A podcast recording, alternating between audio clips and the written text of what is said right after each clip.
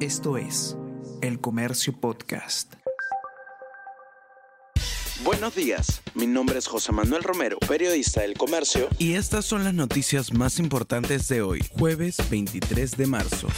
Acusada y suspendida. Pleno aprobó la denuncia constitucional contra Betsy Chávez por su participación en el golpe de Castillo. No ejercerá labor legislativa mientras dure su proceso penal.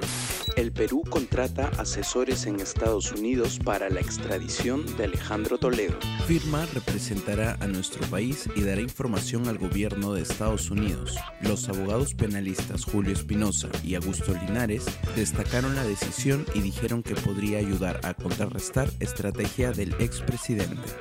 General Raúl Alfaro se negó a renunciar a la jefatura de la PNP. Se pasó al retiro a seis generales para nombrar a Jorge Angulo nuevo jefe de la policía. Un alto mando tiene vínculo familiar con Boluarte. Hay más de mil personas en albergues de Lima tras lluvias. A nivel nacional, el Instituto Nacional de Defensa Civil calcula que son más de 5.000 las personas que se ven obligadas a habitar en refugios. El comercio recorrió los distritos de Cieneguilla, Lurigancho, Chosica y Comas para corroborar información. Federación Peruana de Fútbol busca que Lima y Callao sean las únicas sedes para no perder el Mundial Sub-17. Una pequeña luz que puede ser un fogonazo.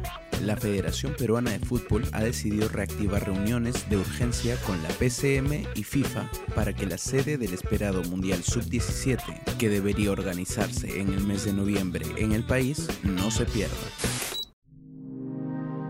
El Comercio Podcast.